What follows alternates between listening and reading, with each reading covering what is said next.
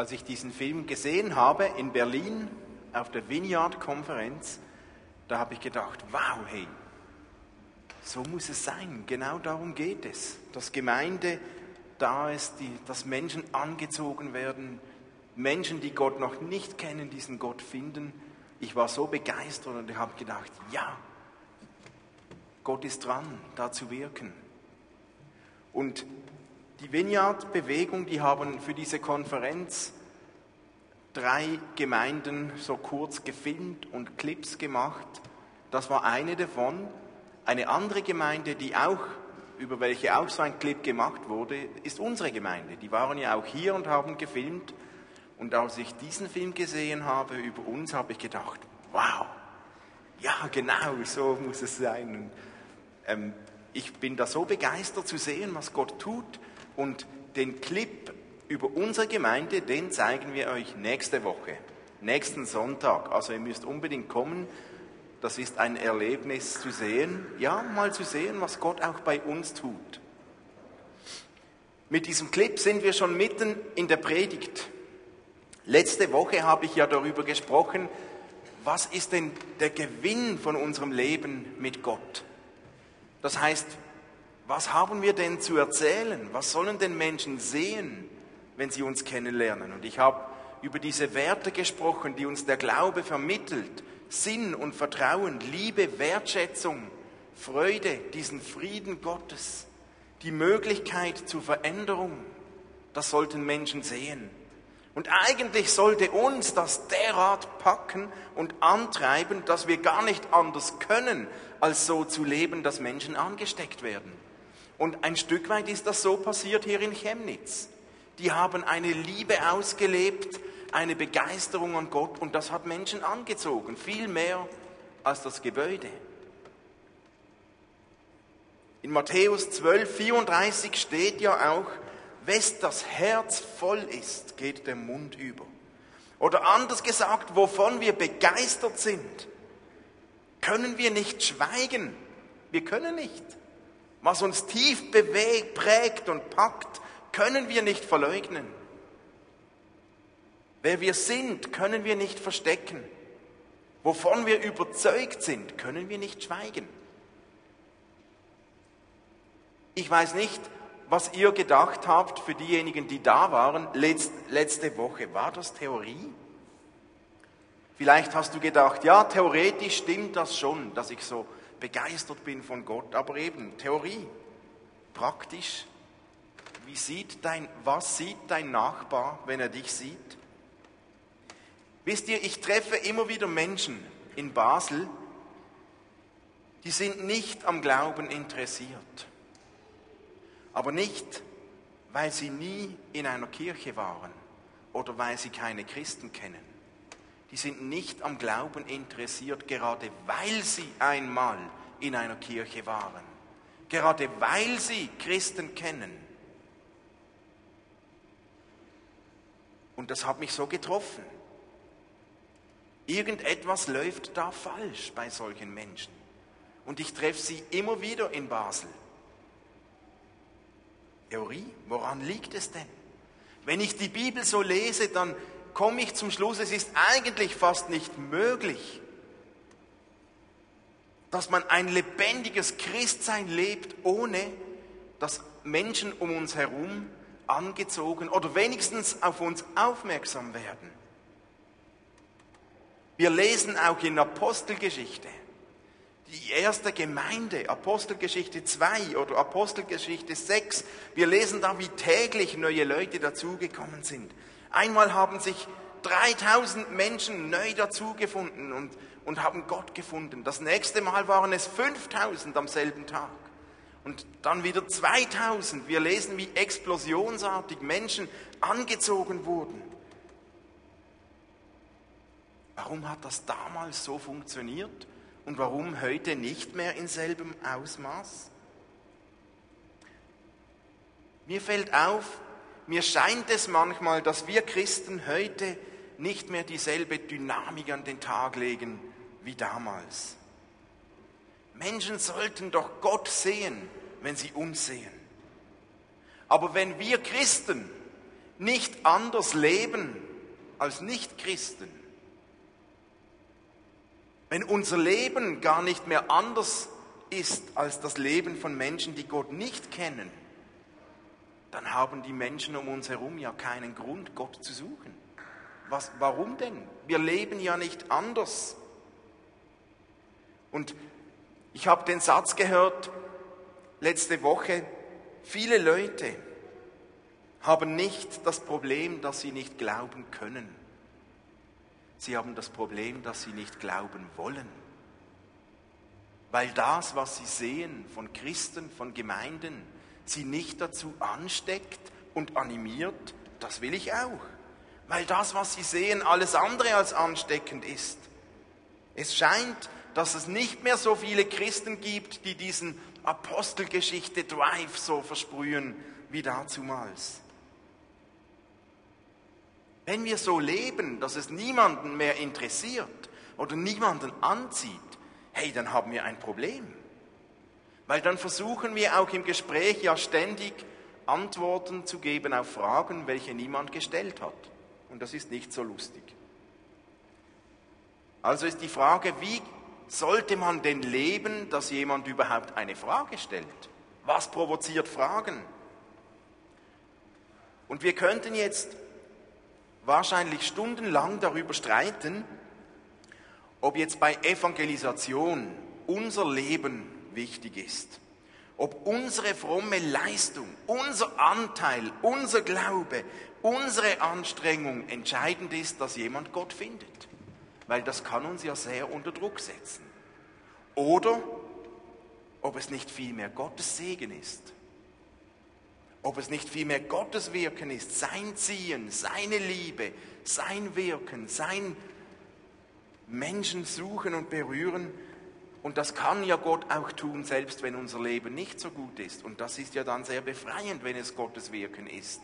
Was ist denn nun wichtiger, damit Menschen zu Gott finden? Sind wir es, wie wir leben? Ist es Gottes Zutun?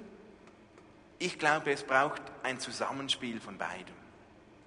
Ich bin überzeugt, ein Mensch wird sich nie entscheiden, nur weil ihm die Fragen ausgehen oder weil wir so gut, so toll sind, sondern dann, wenn der Heilige Geist ihn irgendwie zieht. Und dennoch spielen wir eine Rolle. Gott hat sich entschieden, dass er nicht an uns Menschen vorbei übernatürlich sich Menschen nur so offenbart, obwohl er das ja locker könnte. Gott hat sich entschieden, dass er durch uns wirken möchte. Gott hat sich entschieden, dass wir als seine Familie, seine Kinder, seine Botschaft sind. Dass Menschen durch uns aufmerksam werden sollen. Und so finden wir in der Bibel einige solche Stellen. Johannes 13, ein neues Gebot gebe ich euch, sagt Jesus. Liebt einander so, wie ich euch geliebt habe. Daran werden alle erkennen, dass ihr meine Jünger seid, wenn ihr einander liebt. Der Faktor unserer Liebe, wie wir miteinander umgehen als Gemeinde, hat einen Einfluss darauf, ob Menschen Gott erkennen. Oder im ersten Petrusbrief, achtet sorgfältig darauf, wie ihr unter euren ungläubigen Mitmenschen lebt selbst wenn sie euch eines Unrechts anklagen, wird sie euer einwandfreies Verhalten beeindrucken. Und sie werden an Gott glauben und ihm die Ehre geben, wenn er kommt, um die Welt zu richten. Unser Leben, unser einwandfreies Verhalten wird Menschen beeindrucken und sie werden an Gott glauben. Matthäus 5, Vers 16. Genauso lasst eure guten Taten leuchten vor den Menschen, damit alle sie sehen können und euren Vater im Himmel dafür rühmen. Unsere Taten, wie wir leben, hat einen Einfluss und Gott hat sich entschieden, dass unser Leben zusammenkommt mit seinem Segen. Und Gott möchte dieses Zusammenspiel von seinem Ziehen und unserem Leben. Ich finde das großartig. Wisst ihr, weil wir sind Gottes Familie. Wir sind Gemeinde. Wir sind sein Körper. Wir sind nicht nur seine Botschafter. Wir sind seine Botschaft. Wie wir leben, trägt dazu bei, dass Menschen Gottes Reich erleben sollen. Sie sollen sehen, wie, wie Gottes Reich funktioniert, wenn sie sehen, wie wir miteinander umgehen. Sie sollen bei uns sehen, wie mit Versagen, mit Sünde umgegangen wird, mit Ungereimtheiten, mit Verletzungen. Sie sollen bei uns sehen, wie Menschen verändert werden, wie Menschen befreit werden, wie Menschen aufblühen, wie Menschen sich verändern durch die Kraft Gottes. Gott hat sich entschieden, dass unser Leben eine Rolle spielt darin, ob Menschen Gott finden.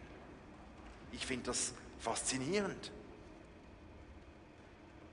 Wenn jemand in die Gemeinde kommt, dann soll er etwas davon erleben, wie Gottes Reich funktioniert.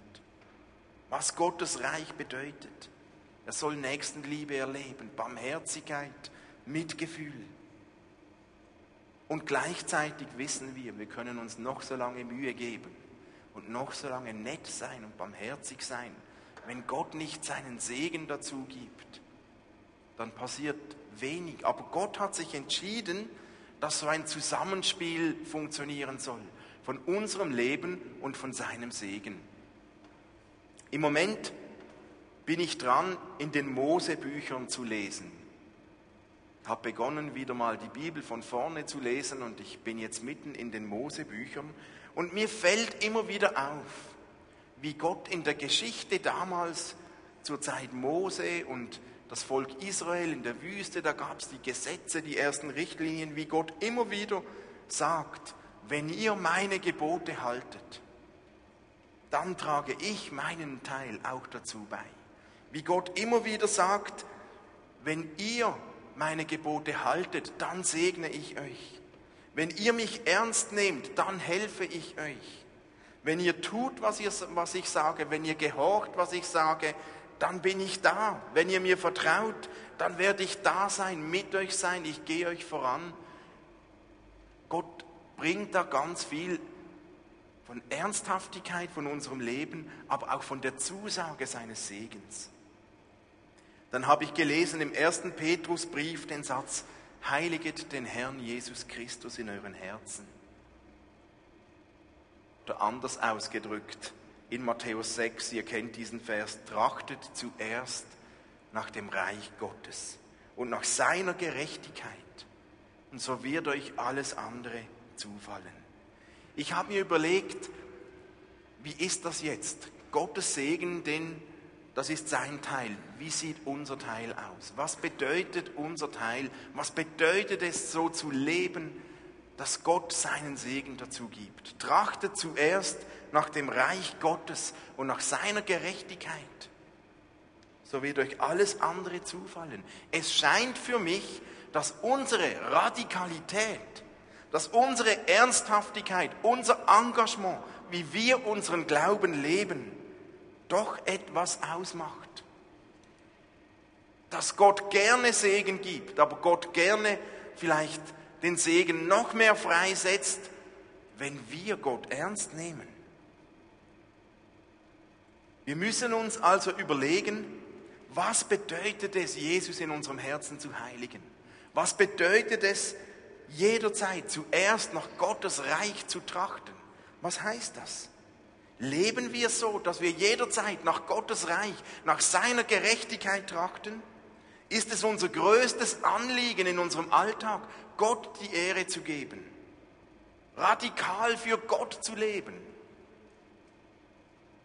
Orientieren wir uns jeden Tag daran, was dient dem Reich Gottes? Ich vermute, und ich kenne diese Zeiten bei mir auch, dass es uns immer wieder so passiert, dass das Glaubensleben vieler Christen so aussieht, dass man einmal pro Tag an Gott denkt, vielleicht kurz die Bibel liest, ein Gebet spricht und dann läuft unser Tag.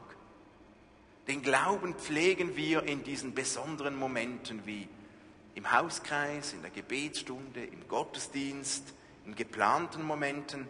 Aber dazwischen liegt manchmal eine Diskrepanz unseres Alltags.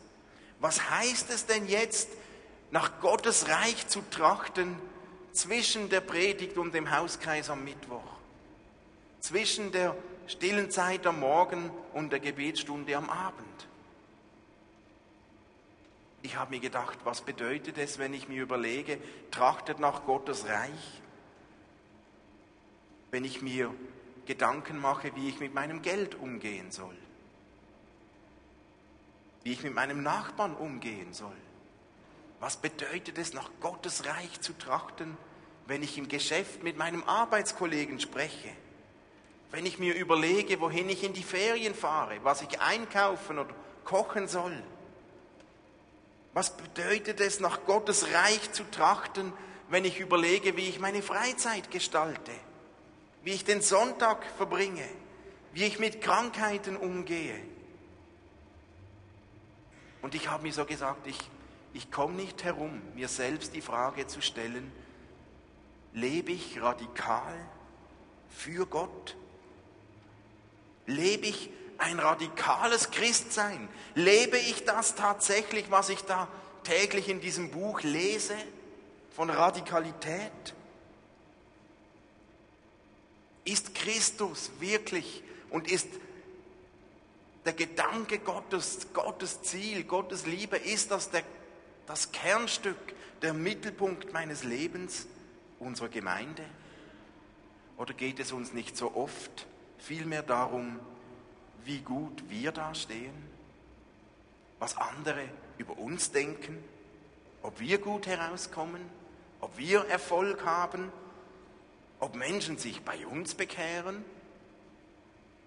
ob Menschen zu uns kommen, ob wir geholfen haben. Geht es uns nicht so oft darum, dass wir Recht bekommen, dass wir angesehen sind, dass andere viel von uns halten und gut über uns denken? Und es geht hier so um etwas ganz Zentrales in unserem Leben als Christen. Wenn sich das Leben von uns Christen nicht unterscheidet vom Leben eines Menschen, der Gott nicht kennt, dann ist wahrscheinlich nicht wirklich Christus das Zentrum in unserem Leben. Und es ist manchmal so einfach, sich das Christsein so gemütlich einzurichten es in unsere Agenda einzuschreiben, in unseren Tagesablauf zu integrieren, ohne viel Aufwand, ohne viel Opfer. Wir können unser Leben so abspulen, aber wir müssen uns dann nicht wundern, wenn andere Menschen, wenn sie uns sehen, nicht automatisch lustig werden und Gott zu suchen beginnen. Wie wäre es, wenn wir als erstes wieder ständig uns überlegen, was heißt es, nach Gottes Reich zu trachten. Wie wäre es, wenn ein Nachbar mir erzählt, dass er krank ist oder ein Problem hat? Wenn ich zuerst einfach sage, hey komm, ich bete für dich.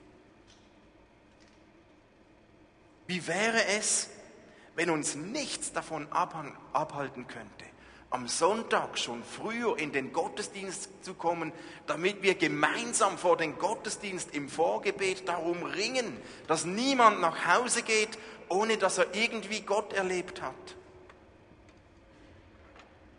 Wie wäre es, wenn wir keinen Moment zögern würden, wenn wir Menschen treffen in der Stadt, die Hilfe brauchen und ihnen Gutes tun?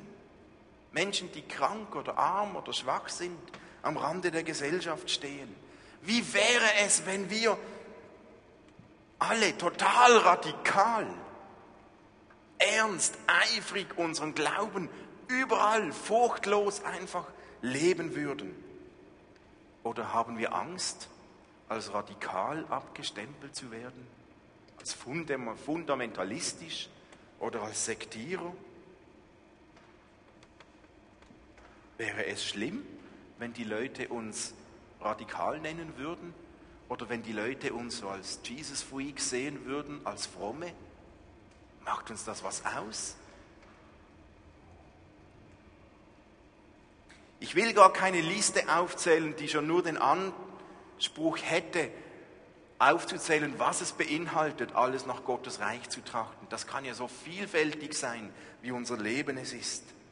Aber ich möchte eigentlich uns alle, und ich schließe mich von Herzen mit ein. Ich möchte uns bewusst herausfordern. Hey, lasst uns einen Zacken an Radikalität zulegen. Lasst uns einen Zacken radikaler werden. Für Gott, für Christus.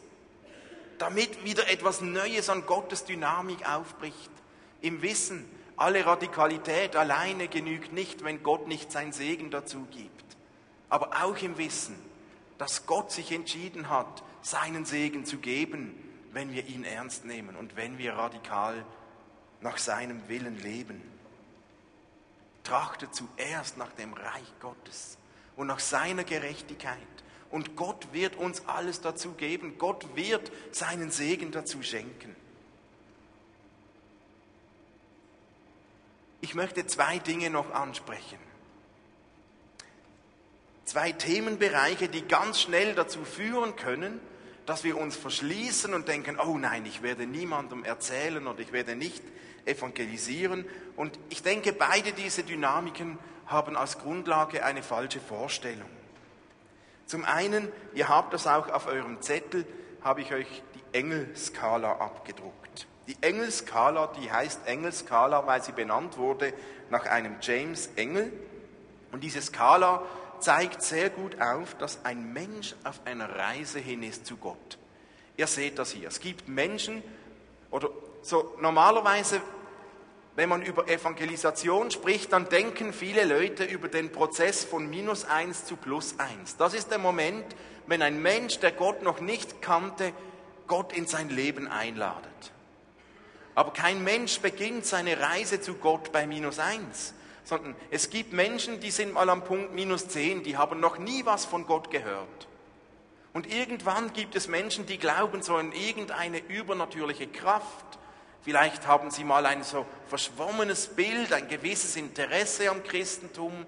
Irgendwann wächst vielleicht ein näheres Interesse. Das ist ein ganzer Prozess, den Menschen durchlaufen. Nun ist es so, dass wir nie wissen, wo auf einer Reise sich ein Mensch befindet. Ob jemand bei minus 10 oder bei minus 3 oder bei minus 1 ist. Und dann kommt ein Mensch irgendwann zu minus eins und das ist der Schritt, wo er schon so viel gehört hat. Und gewiss, viele Menschen brauchen wie mehrere solche Begegnungen, die kommen langsam auf dieser Skala näher.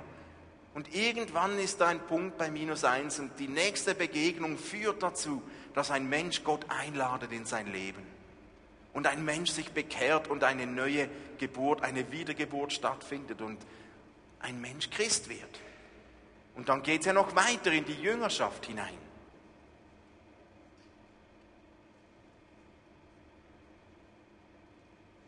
Jetzt ist es so, wir können nie eine Entscheidung eines Menschen erzwingen.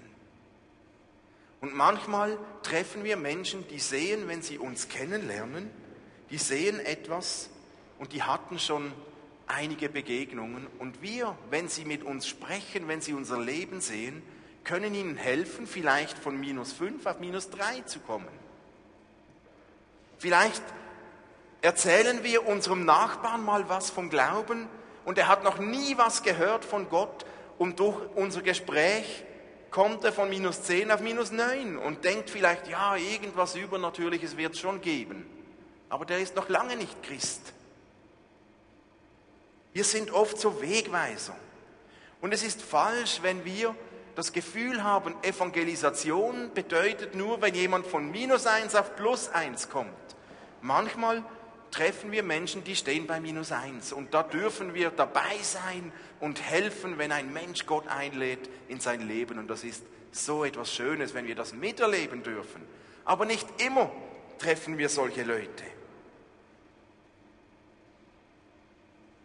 Aber jedes Treffen mit Christen, jedes Gespräch, Leute einladen, hilft dabei, dass Menschen einen Schritt näher zu Gott kommen. Niemand hat versagt, wenn sich bei einem evangelistischen Gespräch nicht gerade der Mensch sofort für Gott entscheidet. Vielleicht kommt aber mein Gegenüber von minus sieben auf minus sechs. Und hey, das ist genauso Evangelisation. Und wenn ich mithelfen darf, dass ein Mensch von minus 9 auf minus 8 kommt, dann Halleluja, dann durfte ich mithelfen, dass jemand einen Schritt vorwärts kommt auf seiner Reise hin zu Gott. Und das ist genauso Evangelisation. Und es ist ein Fehler, wenn wir Evangelisation nur beschränken, auf das Minus 1 zum Plus 1 zu kommen. Wir sind oft ja die Wegweiser. Wir sind am Samen streuen. Aber manche Leute brauchen ganz viele Wegweiser, bis sie mal ein Stück näher kommen. Und wenn dann jemand Gott findet, dann geht es ja noch weiter. Dann beginnt die Jüngerschaft erst. Dann geht es ins Lernen, was bedeutet es, mit diesem Gott zu leben. Aber ich möchte uns eigentlich ermutigen, lasst uns nicht entmutigt sein, wenn in unseren Gesprächen, Nachbarschaft, in unserem Umfeld die Menschen nicht reihenweise sofort alle zu Gott finden. Die stehen nicht alle bei minus eins. Aber die kommen einen Schritt näher in Richtung Gott. Und dann, dann geschieht was Göttliches, was Himmlisches, wenn wir dazu beitragen dürfen. Dann treffe ich, und das ist der zweite Punkt, den ich ansprechen möchte, immer wieder Christen, die haben Angst vor Evangelisation. Ich finde das selbst schon manchmal ein schwieriges Wort, weil es so behaftet ist mit Vorurteilen. Aber ich treffe Christen, die haben Angst vor Evangelisation, weil sie sich das nicht zutrauen. Die denken, oh, ich weiß zu wenig, um mit jemandem über den Glauben zu sprechen. Ich bin zu wenig bibelfest. Ich kenne zu wenig Bibelstellen auswendig. So gut bin ich nicht und ich kann nicht so gut reden und da kommen gerade alle Ängste hoch. Aber wem Evangelisation Angst macht, der hat ein viel zu einseitiges Verständnis davon, was Evangelisation bedeutet kann. Und es gibt ganz unterschiedliche Stile, wie man evangelisieren kann. Und nicht einer dieser Stile ist besser als der andere oder mehr wert. Alle diese unterschiedlichen Stile sind nötig, sind wertvoll, sind gut, aber nicht jeder Stil passt zu meiner Persönlichkeit welchen Stil ich pflege in der Evangelisation, ist eigentlich sekundär. Entscheidend ist, dass ich den Stil lebe und präge, der zu mir passt. Und dass das ehrlich ist und echt ist, was ich den Menschen erzähle. Und ich möchte euch ein paar, ganz kurz, ein paar dieser verschiedenen Stile, was, was es bedeutet, evangelistisch zu leben, kurz benennen. Der erste Stil, den zeigt uns Petrus ich habe gesagt, das ist der direkte Stil oder direktive Stil. Petrus, der war so ein Alles- oder Nichts-Typ, oder? Auf die Plätze, fertig los. Was er tat, war impulsiv, war direkt voller Elan, voller Spontanität. Petrus hatte keine Angst vor der Konfrontation, der ist nicht auf, auf den Mund gefallen, den konnte nichts abschrecken. Der war es, der aus dem Boot stieg, der war es, der dem Knecht das Ohr abgeschlagen hat bei der Verhaftung von Jesus. Er war es, der am Pfingsten aufstand und predigte und sagte, hey, hört mir mal zu, ich erkläre euch. Petrus scheute keine Konfrontation. Sein Stil war ein ganz direkter Evangelisationsstil, der redete nicht lange um den Brei herum, zack, voll gerade drauf los. Und das ist wahrscheinlich der, der Stil, den die meisten, den die Angst bekommen vor Evangelisation, zuerst in den Sinn kommt. Und so oft denken wir über Evangelisation, oh, ich muss ein Petrus sein, ich kann nicht so direkt mit den Menschen diskutieren und reden und alles. Aber das ist ja nur ein Stil, der Petrus-Stil, der direktive Stil. Dann gibt es einen anderen Stil, der verkörpert Paulus, der intellektuelle Stil. Paulus konnte wie kein zweiter das Evangelium erklären, wenn es angebracht war. Paulus, der war so der Meister, der logisch und einleuchtend erklären und denken und reden konnte, so, so wie Martin ein bisschen. Wenn wir den Römerbrief lesen, Paulus war Meister darin, Dinge zu durchdenken und die zentralen Aussagen über Gott fundiert darzustellen philosophisch zu sprechen, ein brillanter Denker, er war gebildet, ein Lehrer. Und manche Menschen, die brauchen, um Gott näher zu kommen, jemanden, der die Dinge so klar und gut durchdenkt. Das ist nicht der konfrontierende Stil wie der Petrus, der sagt, du jetzt, das ist mehr Durchdenken, ist aber auch ein Stil von Evangelisation, aber nicht der einzige. Dann lesen wir in Johannes 9 von diesem Blinden, der geheilt wurde von Jesus, als Jesus da mit Speichel den Brei machte und auf die Augen schmierte und der wurde geheilt. Und der hatte der, den zeugnishaften Stil. Weil dieser Blinde, der wurde geheilt und dann wurde gefragt von den Pharisäern, was denn da passiert ist. Und wir lesen in Johannes 9, 25, wie der Blinde sagt, nur das eine weiß ich, dass ich blind war und jetzt sehen kann. Der konnte das nicht theologisch fundiert auseinandernehmen, warum und wie und was jetzt alles passiert ist, wie das Paulus gemacht hat. Der konnte auch nicht wie Petrus hinstehen und sagen, Gott hat mich geheilt, jetzt müsst ihr alle auch. Ich gesagt, nur das eine weiß ich. Ich war blind, jetzt kann ich sehen. Dagegen gibt es keine Argumente. Der Blinde war ein Zeuge, ein zeugnishafter Lebensstil. Und als Zeuge muss man einfach das sagen, was man erlebt und gesehen hat, nicht mehr und nicht weniger. Evangelisation ist, wenn Menschen erzählen, was sie selbst erlebt und gesehen haben, was Gott in ihrem Leben getan hat. Da braucht es keine ellenlangen Diskussionen, Argumentationen, da muss man nicht streiten mit anderen, sondern einfach erzählen. Und es gibt viele Menschen um uns herum, die können wir nicht argumentativ überzeugen, die wollen nicht diskutieren, die wollen sehen, welche Spuren Gott in meinem Leben hinterlegt hat. Und wenn Gott in deinem Leben irgendetwas bewegt hat, wenn du Gott irgendwie erlebt hast, und jemandem einfach erzählst, hey, ich habe das mit Gott erlebt, dann bist du am Evangelisieren. Auch wenn du nicht alles theologisch durchdenken kannst, auch wenn du nicht gerade den Bekehrungsaufruf startest.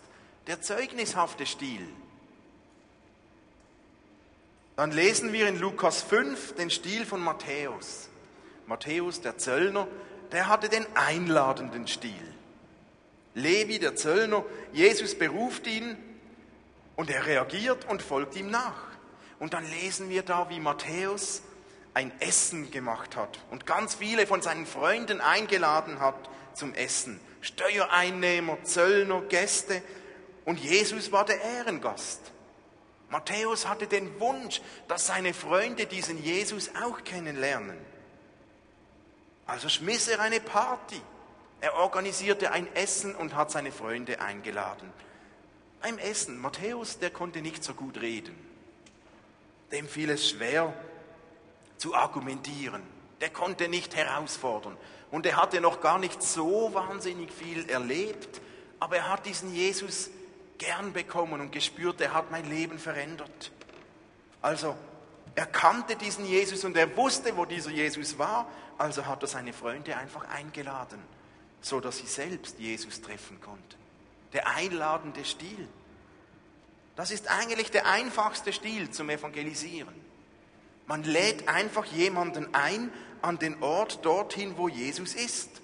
Und Matthäus, vielleicht hat er gar nichts dazu gesagt, er hat auch nichts erzählt. Aber wir haben ja diese Möglichkeit auch. Wir könnten ja jemanden einfach einladen an irgendeinen Ort, wo man Gott erleben kann. Und ein solcher Ort könnte doch die Gemeinde sein, könnte der Gottesdienst sein, soll der Gottesdienst sein, ist der Gottesdienst, auch unser Gottesdienst. Darf ich mal fragen, hat jemand von euch in den letzten zwei Wochen jemanden eingeladen zum Gottesdienst bei uns? Zwei, drei, ja. Ich denke mal, ich könnte jetzt ganz böse sein.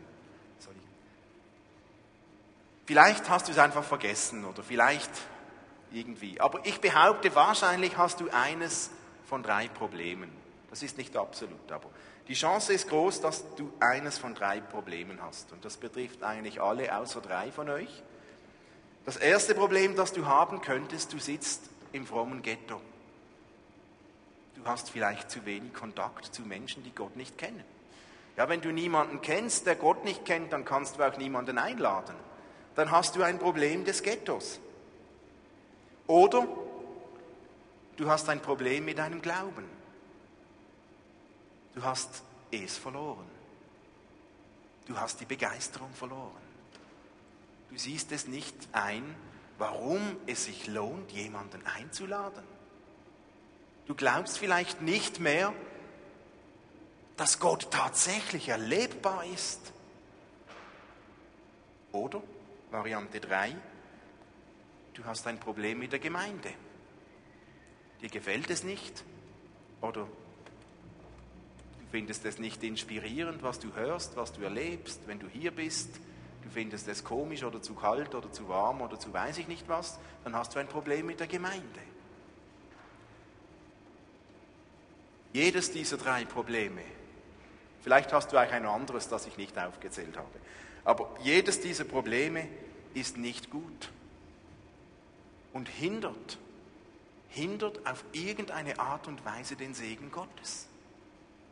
Hey, wenn wir uns bewusst sind, hier ist ein Ort, wir könnten Menschen mitnehmen und die müssen ja nicht kommen und alles beklatschen, was sie sehen und alle Leute toll finden, aber wenn wir Gottesdienst haben, ist ein Ort, wo Menschen Gott begegnen können. Gott. Nicht uns, sondern Gott. Und das passiert, darum ringen wir doch. Deswegen beten wir Gott an, deswegen beten wir füreinander. Wenn eines dieser Probleme dich betrifft, dann rate ich dir dringend, daran zu arbeiten. Mach dich auf und versuch einen Schritt weiterzukommen. Sonst sind wir bald eine tote Gemeinde. Der einladende Stil. Und es gibt noch einen letzten Stil, der verkörpert Tabitha, der dienende Stil. In Apostelgeschichte 9 lesen wir von dieser Frau Tabitha und wir lesen eine Frau, die viel Gutes tat und den Armen half, wo sie konnte. Tabitha war nicht die große Rednerin. Sie überzeugte nicht durch Argumentieren oder durch unglaubliche Erlebnisse, aber sie hinterließ Spuren durch ihr Leben. Wir lesen, sie diente den Menschen, sie tat Gutes, sie half den Armen und Tabitha nähte Röcke und Mäntel für die bedürftigen Menschen der Stadt. Und ihre Art und ihre, ihre Dienst, diese Mäntel zu nähen, war so stark, dass man hinter ihrer Hilfsbereitschaft Gottes Liebe gespürt hat. Und spür, förmlich erahnte, da steckt ein Gott dahinter. Tabithas Stil zu evangelisieren war ein dienender Stil. Es gibt noch mehrere solche Stile, aber es soll ein bisschen die Bandbreite öffnen. Es gibt unterschiedliche Stile und jeder dieser Stile ist gut und jeder dieser Stile ist nötig und jeder dieser Stile ist wichtig, weil wir unterschiedliche Menschen um uns herum haben. Der Kern aber, trotz all dieser Stile, liegt darin, trachtet zuerst nach dem Reich Gottes und nach seiner Gerechtigkeit. Dann wird euch all das andere hinzugetan werden. Und dann wird Gott den Segen geben, dass jeder dieser Stile funktionieren wird und funktionieren kann. Und ihr mögt euch erinnern, die Leute müssen sich nicht zu Vineyard bekehren, die sollen Gott finden. Und wenn wir als Vineyard einen Teil dazu beitragen können und, und Leute hier inspiriert werden, dann freuen wir uns umso mehr natürlich. Aber Gott hat sich entschieden, mit unserem Leben zusammenzuspielen und seinen Segen dazu zu geben. Ich möchte euch zum Schluss zwei konkrete Hilfsmittel kurz erwähnen und ankündigen, welche uns in diesem Jahr helfen können und helfen sollen, einen Schritt weiter zu gehen. Eine Predigt zu hören ist mal eines, das ist nett, aber es braucht jetzt die Herausforderung, wie setzen wir das um? Das erste, ab März findet so ein EE-Kurs statt. Einige von euch haben das sicher schon gehört. Das ist eine Schulung für evangelistische Gesprächsführung. Hilfreich eigentlich für alle Stile von Menschen. Hier lernt man, wenn mich jemand fragt, worum geht es denn im Glauben? Was, wie kann ich die wichtigsten paar Punkte zusammenfassen und einfach erklären, ohne dass ich mich irgendwo verliere in einem Thema, wo ich nie mehr zurückfinde und ohne dass ich etwas ganz Zentrales vergesse? Wie kann ich gut und einfach über den Glauben sprechen? Das ist ein Kurs, der dauert 14 Wochen. 14 Wochen, einmal pro Woche einen Abend. Da muss man lernen und man geht 14 Wochen lang in die Stadt und muss das üben.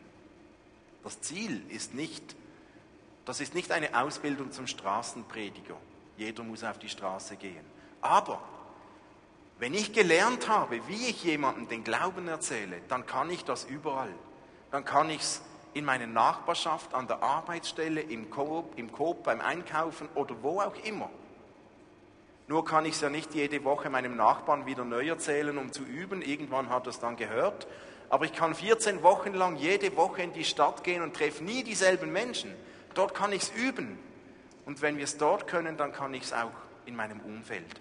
Braucht ein bisschen Herausforderung, ein bisschen Überwindung, aber ich kann euch das nur wärmstens empfehlen, das wird unseren Glauben verändern. Es ist eine Möglichkeit, ihr findet hinten beim Kontaktteam am Tisch solche Flyer. Und das Zweite, wir werden ab Ende April eine Gemeindekampagne starten, 42 Tagen Leben, 42 Tage Leben für meine Freunde. Das wird wieder so eine Kampagne sein, wie wir schon ein paar gemacht haben. Da gibt es Gottesdienste zu, da gibt es ein Teilnehmerheft, ein Arbeitsmaterial, da gibt es Material für Kleingruppen, für Hauskreise, für Kinder. Wir wollen als ganze Gemeinde eine solche Zeit 42 Tage Leben für meine Freunde durchgehen. Was heißt das? Wie kann ich leben für meine Freunde? Und ihr werdet in dieser Kampagne einiges nochmals hören und wiederfinden, das ich jetzt auch schon angesprochen habe. Aber wir wollen in diesen 42 Tagen, April, Mai, Juni, wollen wir als Gemeinde dran sein und uns aufmachen, miteinander zu lernen und zu, zu entdecken, wie können wir für unsere Freunde leben. Das sind zwei Möglichkeiten im Moment, die in den nächsten Monaten auf euch zukommen. Vielleicht passt das eine oder andere. Also die Kampagne passt ja sowieso, wenn ihr in die Gemeinde kommt, da könnt ihr gar nichts dagegen tun. Aber auch ihr könnt, ihr könnt euch entscheiden, mitzumachen in einer Kleingruppe. Ihr bekommt das dann, das wird wieder eine Möglichkeit zu sein, euch einzuklinken in Hauskreise miteinander, die Gottesdienste, wir werden diese Themen losgehen. Und der EE-Kurs wenn ihr da mehr wissen möchtet, dann dürft ihr gerne auf mich zukommen. Gut, jetzt lasst uns eine Zeit nehmen, wo wir Gott anbeten. Und ich lade euch ein. Kommt ihr nach vorne, Anuk?